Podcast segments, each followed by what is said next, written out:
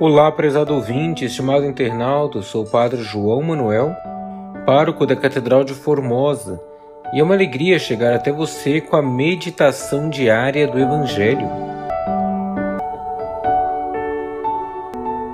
Hoje, domingo da terceira semana do Advento, iremos meditar o Evangelho de João, capítulo 1, versículos 6 ao 8 e 19 ao 28.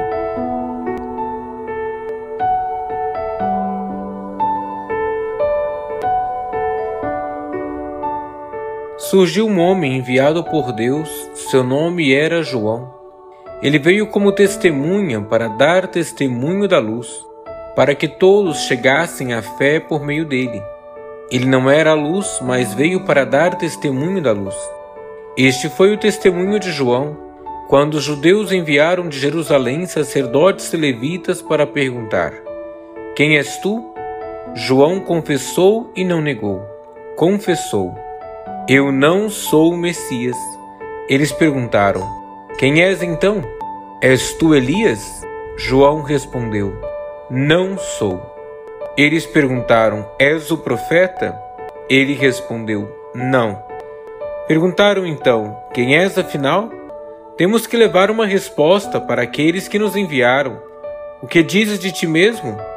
João declarou: Eu sou a voz que grita no deserto aplainai o caminho do Senhor, conforme disse o profeta Isaías. Ora, os que tinham sido enviados pertenciam aos fariseus e perguntaram: Por que então andas batizando se não és o Messias, nem Elias, nem o profeta? João respondeu: Eu batizo com água, mas no meio de vós está aquele que vós não conheceis, e que vem depois de mim eu não mereço desamarrar a correia de suas sandálias. Isso aconteceu em Betânia, além do Jordão, onde João me estava batizando. Palavra da salvação, glória a vós, Senhor.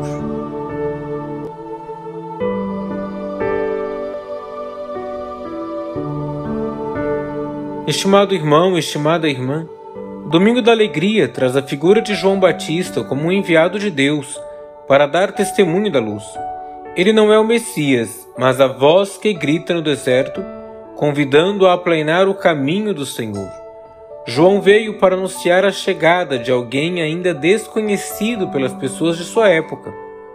O anúncio de João traz alegria ao nosso coração e nos dá a certeza de que, colocando Cristo no centro de nossa vida, podemos viver a alegria verdadeira que não é outra senão a felicidade da vida eterna. A alegria que o Senhor tem para nós vem da oração e da certeza de que aquele que nos chamou é fiel e realizará suas promessas. É urgente que mostremos ao mundo a verdadeira alegria que nos move para que Cristo seja conhecido e amado.